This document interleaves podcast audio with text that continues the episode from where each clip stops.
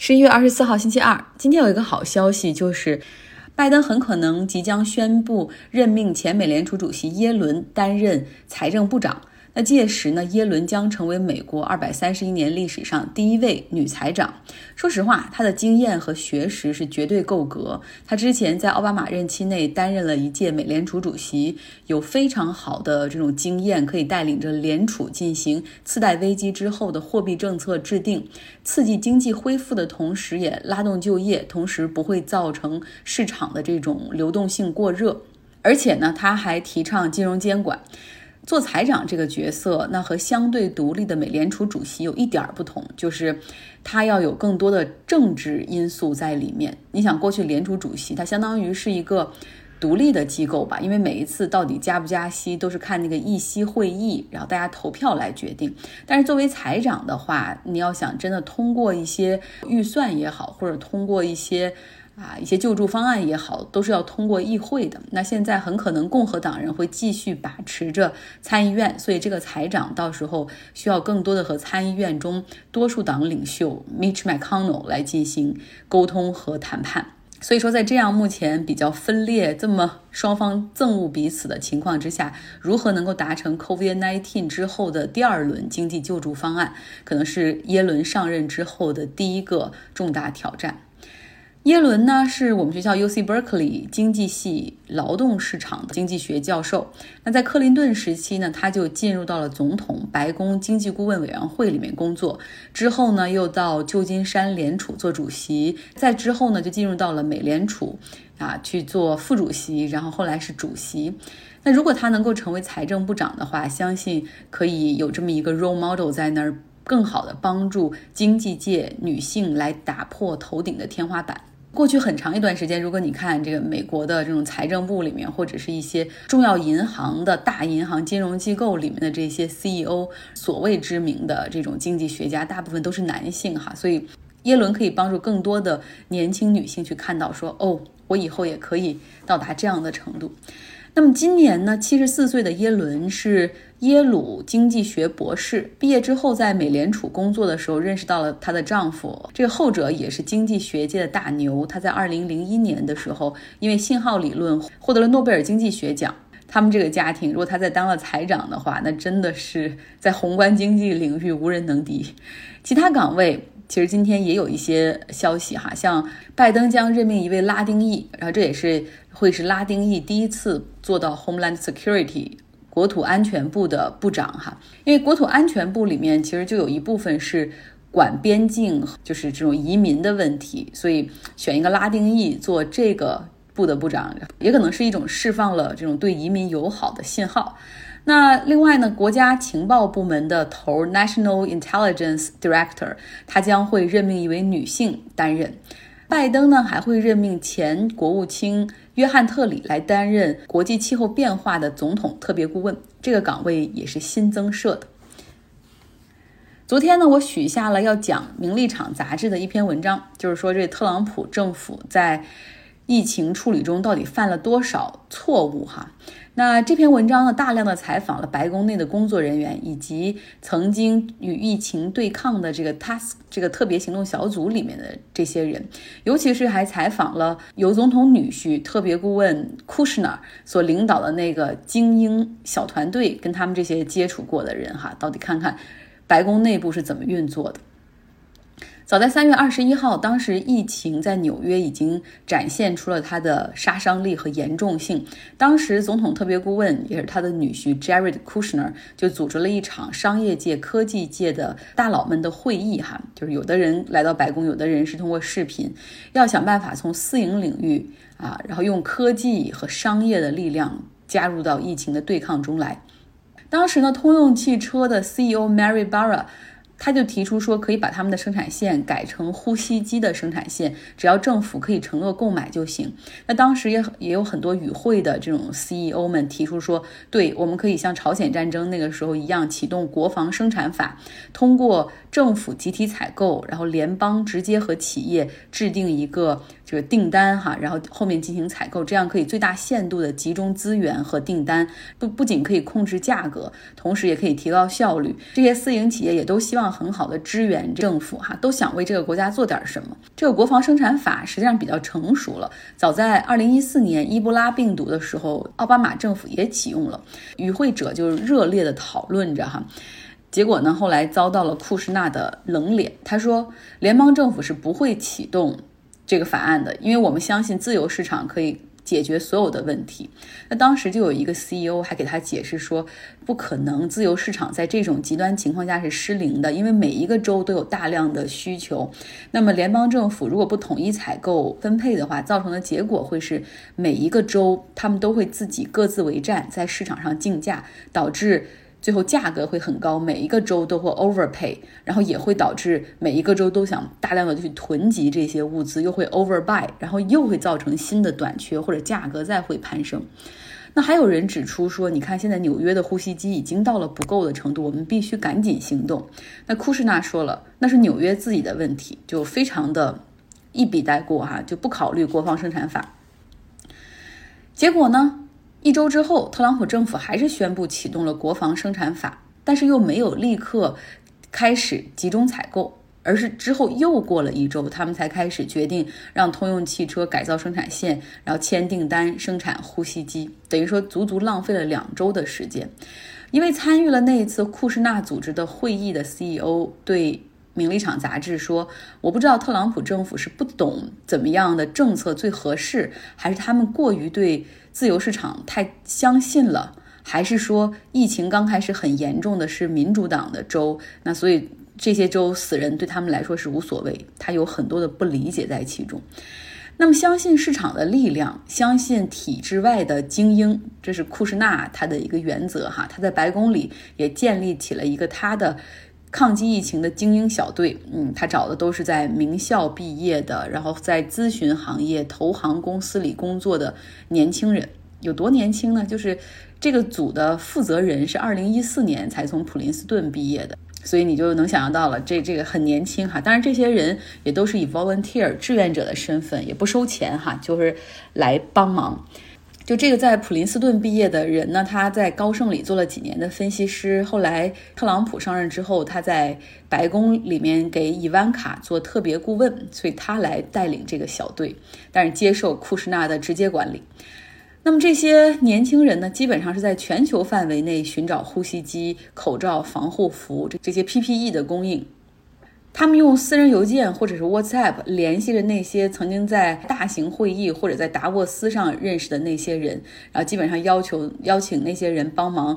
帮美国在本国寻找货源。所以你能够想象到吗？就是东一锤西一棒。好多人接到过电话，说你知道现在我们美国非常缺，你们能不能够提供一点，然后来美国政府进行采购？然后好多接到电话的人都觉得很奇怪，这是真的吗？还是诈骗电话？然后他们为什么要采用走私人渠道的方式呢？因为库什纳的理论就是政府出面集中啊对外采购，通过要有很多官僚的沟通，还有官僚的程序，这就是浪费时间。那么库什纳呢，还把他自己大学时候的室友 Bowler 也拉了进来哈。这个人呢，当时正在美国 IDFC，也就是国家发展金融机构做 CEO。这个机构相当于是美国的国家开发银行吧，就是那种把国家的钱拿出去投资的那种。那让他呢，也加入到了彭斯副总统彭斯所领导的疫情小组。结果我们看到了柯达计划。就是联邦政府给柯达七点六五亿美元的贷款，让他们全力改造生产线来生产，就是抗疟疾的药羟氯喹。那其实当时抗疟疾的药究竟对 COVID-19 有没有效，其实未经证实，也有很多争议哈。那这把柯达也吓了一跳，真是天上掉下了一个大饼。他们实际上在四月份的时候给这个抗击疫情小组打电话说啊，我们想申请一千五百三十万美元的联邦经费来生产羟氯喹的一个原料啊，然后我们生产好了这种原料之后，可以帮助其他的制药公司来加大产能、降低成本，因为目前这种原料大部分都要从国外进口。结果联邦政府不由分说，直接给了他们七亿美元，然后全力支持让柯达自己来生产药物。那柯达股价暴涨的同时，他们自己当然也知道自己还没有这个短期改造生产线的能力哈，并且要达到美国食品药品监督局的要求，所以他们又给政府回复了一封信，说，啊，因为我们缺乏生产。这种药物的经验，再加上这次的啊极短的时间线，所以我们希望联邦政府可以豁免哈，就是帮我们跟这个 FDA 要一个豁免权，就是啊安全药物生产的要求这一条，我们恐怕达不到豁免，然后让我们可以生产。柯达的股价不是暴涨嘛，所以后来美国证券交易委员会也介入其中开始查，然后又因为很多人也质疑这个羟氯喹药物的有效性，到现在为止，柯达计划还是一个停滞的状态，政府在重新对这笔贷款进行评估。哎，那咱们再来说说检测吧。美国是没有全国性的检测计划的。这种所谓全国性的检测计划，就是国家集中采购试剂分发，并且对检测结果进行有效的利用追溯。比如说，其他国家如果有人检测阳性的话，那就马上要，比如送去隔离，然后进行病例追溯。或者呢，有一些没有办法隔离的，他也会把这个感染者的情况，然后输入到手机端。那么，然后利用一个叫 Phone Booth，像韩国就是这样做的，新加坡也是这样做的。就是他只要出门的时候，然后周边的人都会收到信息，就是说有你身边有人有 COVID-19 要小心等等。美国的情况就是，基本上检测确定成为 COVID-19 之后，然后会告诉你说，哦，请你自己在家隔离二十天。但至于你这个人，很可能继续乘坐公共交通工具回到家，也可能不遵守居家隔离令。各州呢，他们采购测试试剂的基本上也是各自为战，感染人数联邦政府也不收集。那现在呢是。美国的病例感染是由美国的霍普金斯大学，然后他们通过各地来收集，形成了美国这个每天我们看到新增多少的数据。然后还有一些媒体现在也在收集这样的数据。测试剂的采购是由洛克菲勒基金会，然后他们现在。在帮助一些州在做，像马里兰州、阿肯色等十个州在内，是由洛克菲勒基金会他们有一个小组帮助这十个州来集中进行采购。就越集中采购的话，你越有溢价的空间嘛。然后你大量采购之后，也制定很好的分发到各地的计划。所以说，我相信上述讲到的很多点哈，在拜登上任之后，抗击疫情的环节和步骤都可以得到优化。结尾还是说一件令人揪心的事情：共享单车倒闭潮出现的时候，很多人都担心说啊，我的一百块钱押金可能有去无回。但好想想，哎，也是一笔小钱，算了，犯不着生气。但是现在呢，当白领公寓管理公司要倒闭的时候，那很多租户面临的就是腊月寒冬被要赶出门的境地。他们可能交了半年或者一年的房租给平台。但是房东端可能已经一两个月没有收到房租了，就要上门来要钱或者赶租户，也感觉是天经地义的。我也看了不少视频，有房东和租户激烈的对峙。一个很斯文的女孩，你看租户哈拿起刀，拿着说我已经交了一年的钱，这么冷的天你们要赶我们去哪儿？平台已经不接电话了，负责我合同的人已经离职了，他也被拖欠工资，你们让我怎么办？如果你们要再赶我们，在这种情况下，那我只能杀人了。当然是说的是威胁哈，但是你看那种画面真的很难过。对我说的就是现在在网络上很热的，大家也可以去搜一下的蛋壳公寓，这家在美股上市的白领公寓出租平台，他们号称有四十五万套的公寓。所以大家想一下，如果真是这个数字是真的话，那么会有多少的受害者哈？你就算是一套房子里有一个租户的话。那么再有一个房东，这也是九十万人啊。根据财报显示，这家公司始终是这种亏损的状态，每年亏损大概在三十亿人民币左右。那曾经书写的就是靠投资人，然后靠股市。他投资人中也不乏啊大的公司，像像老虎基金呐、蚂蚁金服等等。那它的模式呢，就是找房主，然后去跟他们说要纳入平台统一管理，然后要搞这个长租公寓啊。通过呢互联网的广告和优惠去吸引用户，就是吸引租户来进来。比如说房东可能七千块钱的房子，然后他们可能挂在网络上会先以一个六千块钱这种优惠价一个季度，然后来吸引人。与用户签约的时候呢，他们后来又演变出了一种方式，就是说，如果愿意一年付的话，会有不同程度的优惠。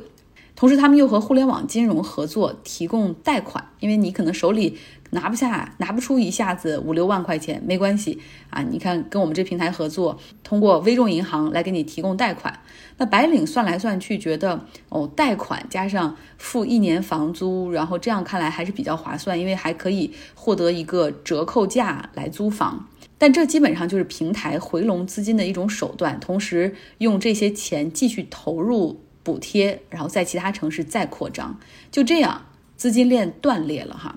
租户面临着被赶出来，同时可能有几万块钱的房租血本无归。